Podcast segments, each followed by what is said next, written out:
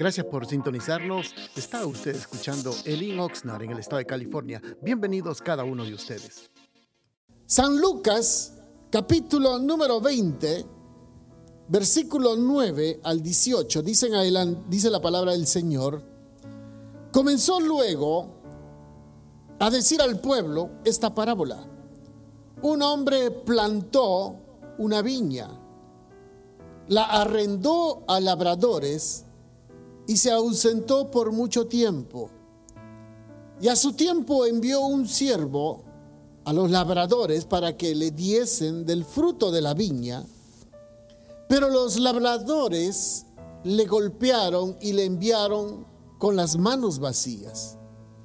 Volvió a enviar otro siervo, mas ellos a este también golpeado y afrentado le, le enviaron con las manos vacías. Volvió a enviar un tercer siervo, mas ellos también a este echaron fuera herido. Entonces el señor de la viña dijo, ¿qué haré? Enviaré a mi hijo amado, quizás cuando le vean a él, le tendrán respeto. Mas los labradores, al verle, discutían entre sí diciendo, este es el heredero. Venid, matémosle para que la heredad sea nuestra. Y le echaron fuera de la viña y le mataron. ¿Qué pues les hará el Señor de la viña? Vendrá y destruirá a estos labradores y dará su viña a otros. Cuando ellos oyeron esto, dijeron, Dios nos libre. Pero él mirándolos dijo, ¿qué pues es lo que está escrito? La piedra que desecharon los edificadores ha venido a ser cabeza de ángulo. Todo el que cayere sobre aquella piedra será quebrantado, mas sobre quien ella cayere, le desmenuzará. Amén. Pueden tomar asiento, hermanos, por favor. Si me prestan su atención, se lo voy a agradecer. Gloria al Señor. Vamos a bajarle un poquito más, porque está todavía haciendo calor. No será que aquí está más caliente que allá. Amados hermanos, hemos leído este pasaje de la palabra del Señor y se le conoce como uno de los, una de las parábolas que el Señor mencionó.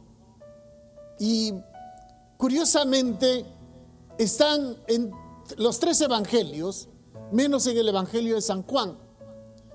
Y se le conoce como uno de los, de los evangelios sinópticos.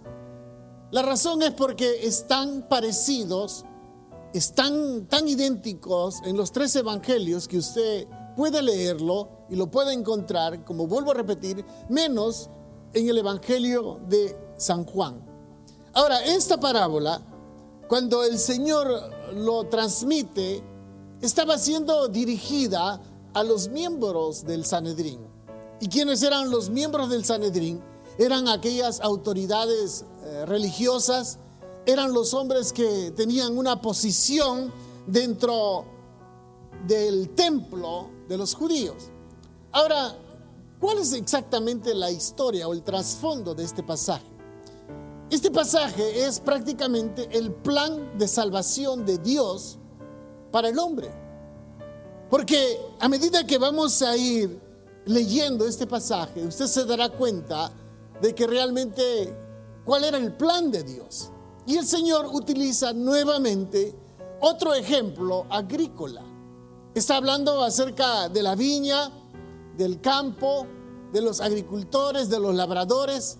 Y prácticamente, hermanos, usted va a lograr entender lo que realmente está queriendo explicar el Señor. Ahora, hay una palabra que cuando mencionamos o leemos este pasaje es, es común. Es muy común antes y es muy común hoy en día. Por ejemplo, habla, dice que él era el dueño de la viña, pero él arrienda el terreno. Le hago yo una pregunta, eh, solamente levántenme la mano los que saben qué significa arrendar un terreno. Arrendar es prácticamente como rentar un terreno. O sea, era una práctica muy común en aquellos tiempos cuando el dueño de un terreno o una viña o un, campo dice que él no lo podía trabajar, entonces dice que lo rentaba el local, lo rentaba la tierra o rentaba las plantas para que otro lo trabajase y entonces el que rentaba solamente cobraba una parte, sea en dinero o en frutos. Y esa práctica hoy en día también se hace aquí en Oxnard, ¿o no, hermanos? Pero ahora sí me está entendiendo. Entonces, porque aquí en este lugar, en, este, en esta área donde nos ha puesto el Señor, hay lugares donde uno puede ir y rentar. Cuando digo rentar es agarrar, comprar, no comprar, sino rentar ciertas hectáreas, cierto, cierto, cierta cantidad de terreno, y usted puede sembrar lo que quiera sembrar. Por eso hay, hay temporadas que se siembra cierto tipo de frutas, cierto tipo de plantas.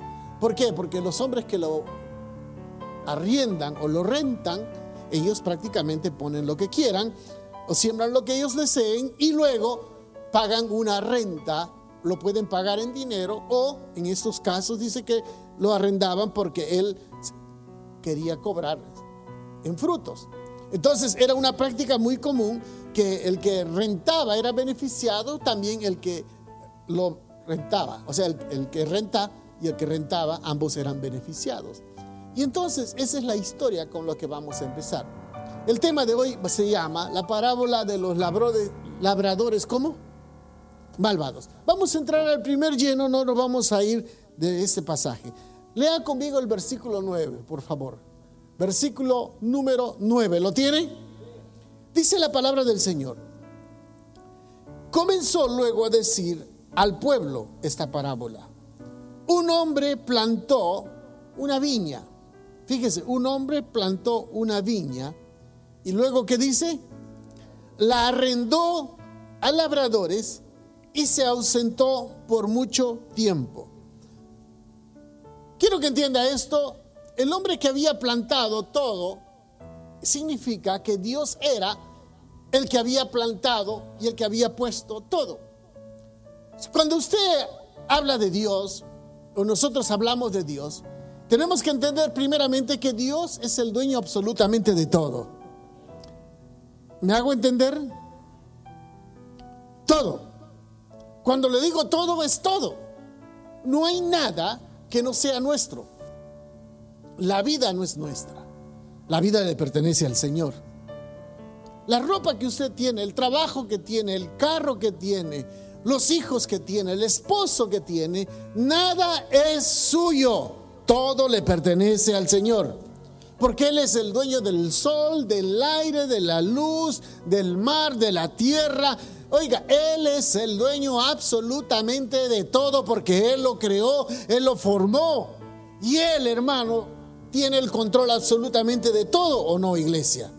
Entonces, Dios en su plan, en su diseño, Hermanos, él pudo haber escogido cualquier nación, cualquier nación, pero escogió a un pueblo, escogió a una nación que se llama Israel. Vuelvo, él pudo haber escogido México, él pudo haber escogido Guatemala, Estados Unidos, Europa, Australia, Sudamérica. Él pudo haber escogido cualquier nación. No es porque era una nación excepcional. Simplemente por la pura misericordia, Él escogió a Israel. Ahora, ¿por qué razón lo anunció? Perdón, ¿por qué razón lo escogió? La razón principal por la que Él escoge esta nación es para que realmente Israel anuncie la palabra de Dios. Si me hago entender? O sea, él era el pueblo escogido de Dios, no simplemente porque eran algo especial, simplemente por la pura misericordia de Dios, Dios escoge a Israel para que ellos sean pregoneros y anuncien las bondades que tenemos un Dios bueno, maravilloso. Ahora, pero el interés, ¿por qué fue escogido? Era para que realmente ellos, hermanos, producieran frutos y ganaran a las naciones para que ellos anuncien a todas las naciones vecinas, a todas las naciones alrededor, de que hay un Dios de verdad y un Dios creador del cielo y la tierra, que hay un Dios maravilloso, un Dios que se place en hacer lo bueno para su pueblo. Pero no, ellos lo que hicieron, se encerraron ellos mismos. Ellos lo que hicieron, solamente querían para ellos no querían compartir el Evangelio o llevar el Evangelio a otras naciones, a otro pueblo. Porque el interés del dueño, fíjese, ¿por qué razón? Le digo esto, el interés del dueño era, si yo te voy a dar algo que es mío, es para que tú lo trabajes y al momento que tú lo trabajes, produzcas fruto y de ese fruto, amados hermanos, oiga, poder ganar más. Israel no ganó naciones. Por lo contrario, ellos no querían tener relaciones ni trato con ninguna otra. Entonces, cuando dice la palabra, está viendo el versículo 9, dice, la arrendó a quienes? Dice a labradores. ¿Lo está leyendo conmigo? Ok, cuando dice a labradores, eso nos enseña que los labradores eran los líderes espirituales, los que administran la viña. Estamos hablando, hermano, de los hombres que los que deben de administrar las cosas de Dios. Si me hago entender? En nuestro caso, si esta parábola estaba diciendo a los líderes judíos, en este caso nos habla a nosotros que nosotros somos los labradores. ¿Y qué somos nosotros? Simplemente instrumentos en las manos de Dios. Todo hombre de Dios, todo pastor, todo líder, todo, todo, todo, los que nos hacemos llamar hijos de Dios, quiero que entienda, somos administradores de las cosas de Dios. Nada de lo que nosotros tenemos podemos decir que es nuestro, porque Dios nos los ha dado para que nosotros produzcamos frutos. Si estamos de acuerdo, hermanos. Entonces, quiero que entienda esto. Todo lo que nos ha dado, por ejemplo, el Señor nos ha dado este local. Todos los diezmos que usted da, nosotros qué es lo que hacemos es administrar lo que usted da. Nada es mío. El día que yo me muera de este, me muera de esta, vaya de esta tierra. ¿Usted cree que esto se va a acabar? Esto va a seguir. Dicen amén. El día que usted se muera también vamos a llorar. Pero esto va a seguir. Va a seguir, tiene que avanzar. Nosotros no somos dueños de las cosas de Dios, porque esto todo solo pertenece al Señor. Amén, hermano. Él es el dueño de todo. Nosotros solamente somos administradores. Por eso hay malos administradores o no, iglesia. Porque hay malos administradores porque agarran las ofrendas para sus deleites, para sus placeres, para sus viajes, para sus antojos no administran bien, no saben administrar de la forma correcta. Entonces, ¿qué es lo que tenemos que hacer nosotros como iglesia? Saber administrar las cosas que Él nos está dando. Amén, iglesia. Entonces, todos nosotros vamos a dar cuenta un día al Señor. Así como los pastores que van a ir primero a dar cuenta cómo fue que trabajaron, cómo fue que administraron las cosas del Señor, usted también va a dar cuenta. Eso ya no nos gusta. Ah, no, que el pastor dé cuenta. Pero yo, pero yo, usted va a dar cuenta de su actitud, de su conducta, de su vocabulario. Dice que daremos cuenta al Señor por cada palabra que salga de nuestra boca. ¿Usted cree que Dios no sabe lo que usted hace en lo oculto? Su papá y su mamá no se darán cuenta, ni su esposa, ni su esposo. Pero Dios sí sabe. Y daremos cuenta de aquello, ¿o no, hermanos? Porque todo, todo vamos a rendir cuenta al Señor. Entonces, aquí en el pasaje, recordemos, un hombre plantó, fue Dios el que plantó. Plantó una viña. Y luego dice, la arrendó a labradores que son los líderes religiosos.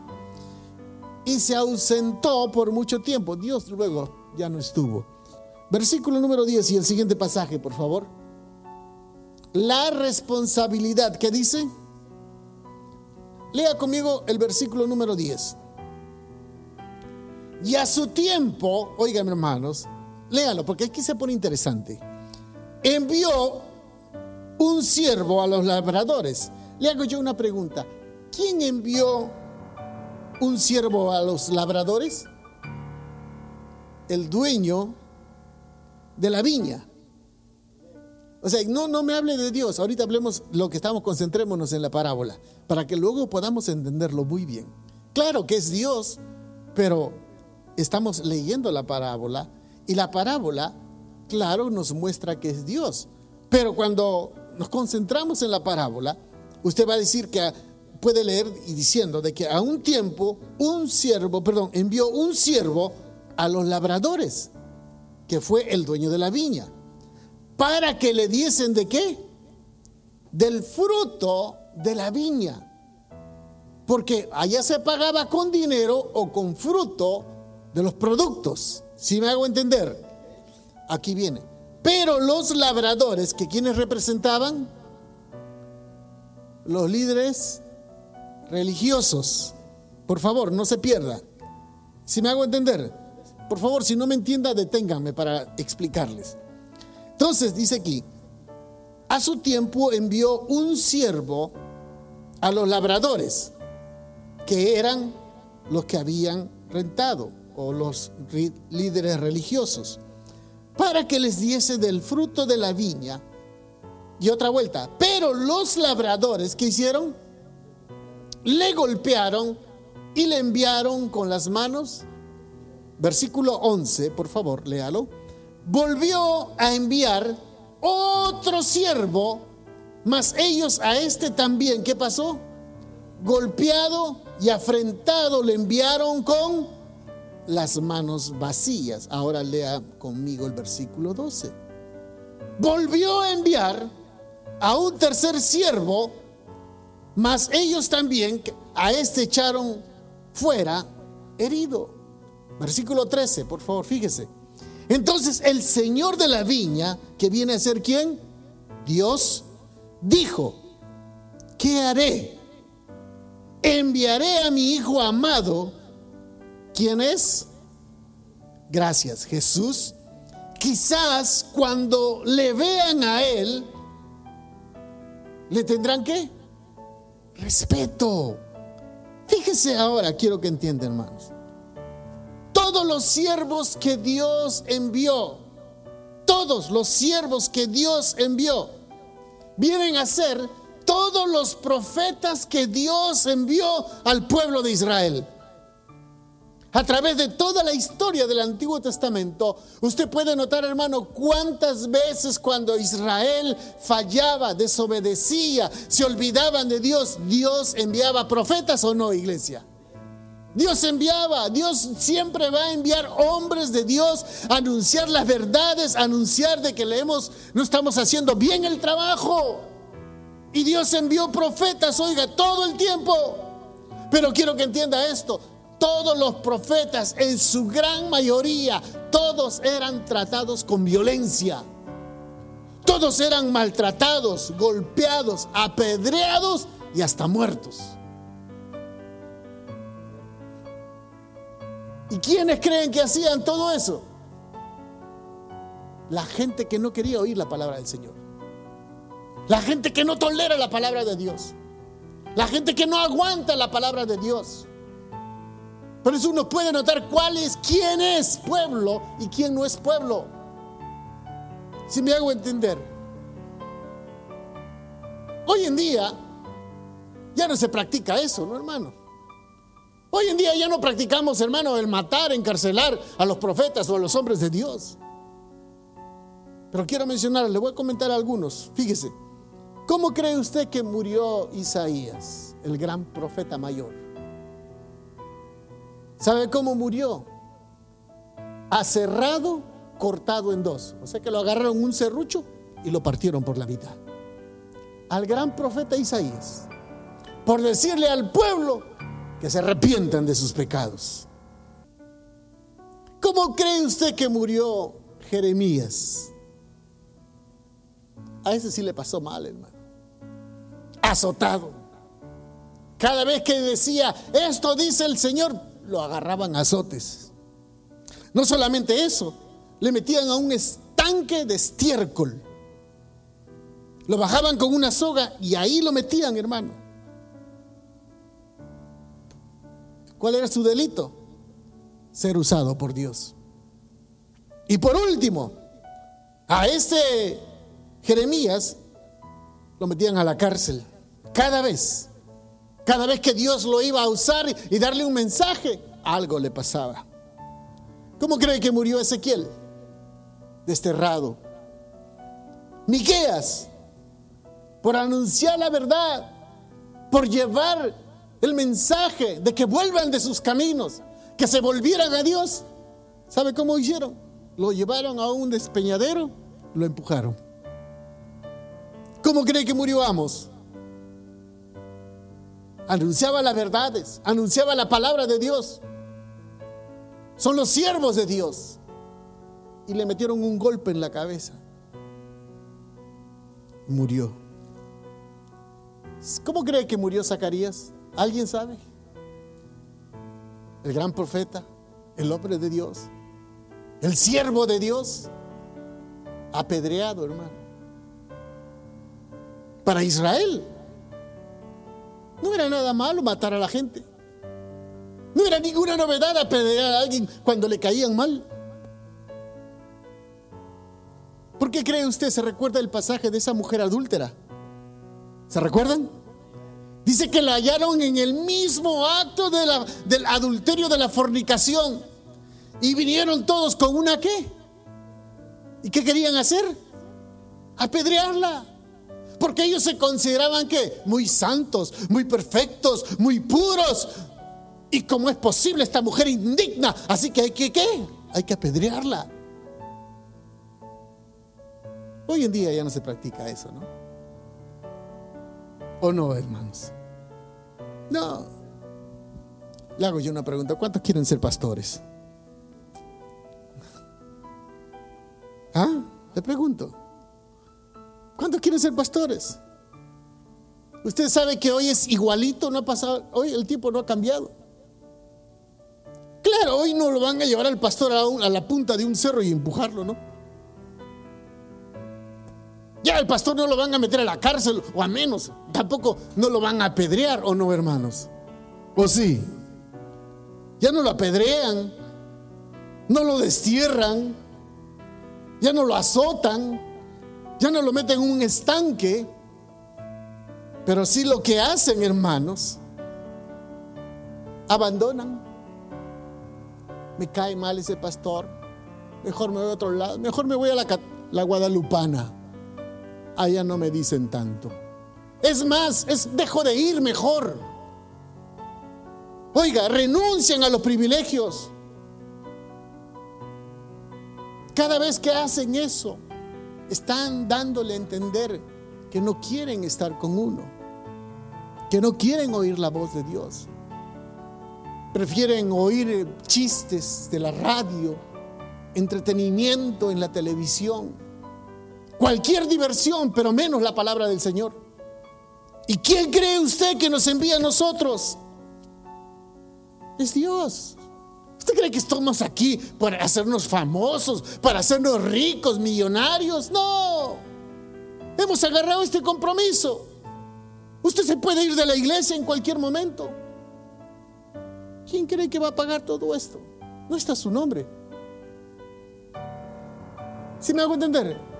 Hay que sufra. ¿Quién le metió que se meta esos líos?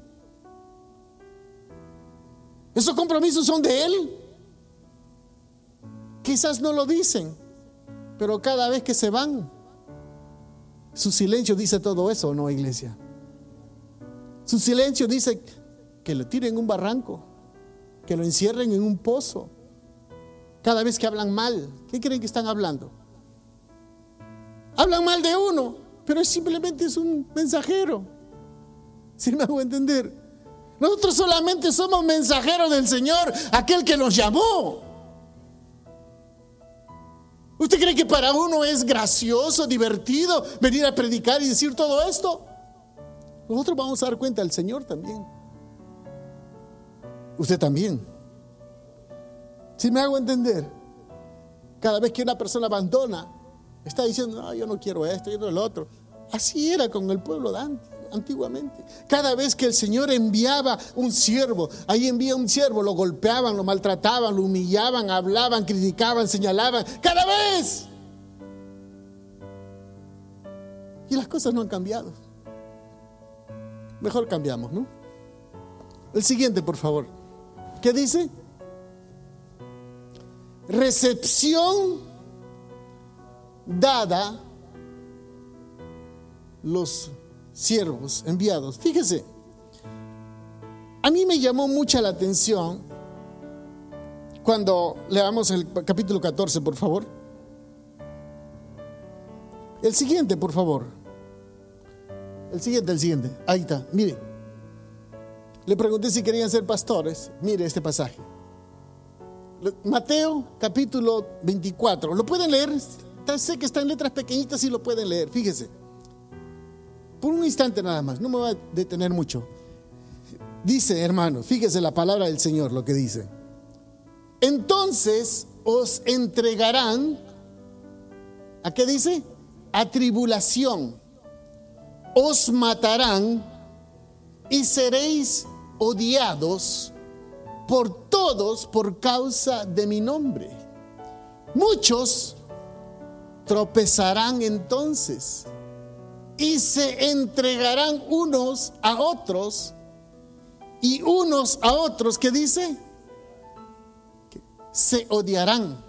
Muchos falsos profetas se levantarán y engañarán a muchos. Y por haberse multiplicado la maldad y el amor de muchos se enfriará, pero el que persevere hasta el fin, este será salvo y será predicado este evangelio del reino en todo el mundo para testimonio a, todas las naciones y entonces vendrá el fin. Quiero que entienda. Hoy ya no van a golpear, ni matar, ni partir en dos a los pastores. Pero sí lo van a entregar, lo van a traicionar, lo van a señalar y abandonar. Amén. El siguiente pasaje. Respeto esperado hacia el Hijo. Lea conmigo el versículo 14. Vamos a ir un poquito más rápido. Dice aquí, lo tiene, los labradores al verle discutían entre sí. Este es el heredero. Venid, matémosle para que la heredad sea qué? Nuestra. Y le echaron fuera de la viña y lo mataron. Para que, perdón, mataron. ¿Qué pues les hará el Señor de la viña? Dice que envió a su Hijo. Y su Hijo viene a representar al Señor Jesucristo. Quiero que entienda esto. Es muy triste cuando uno lee la ingratitud del hombre hacia Dios.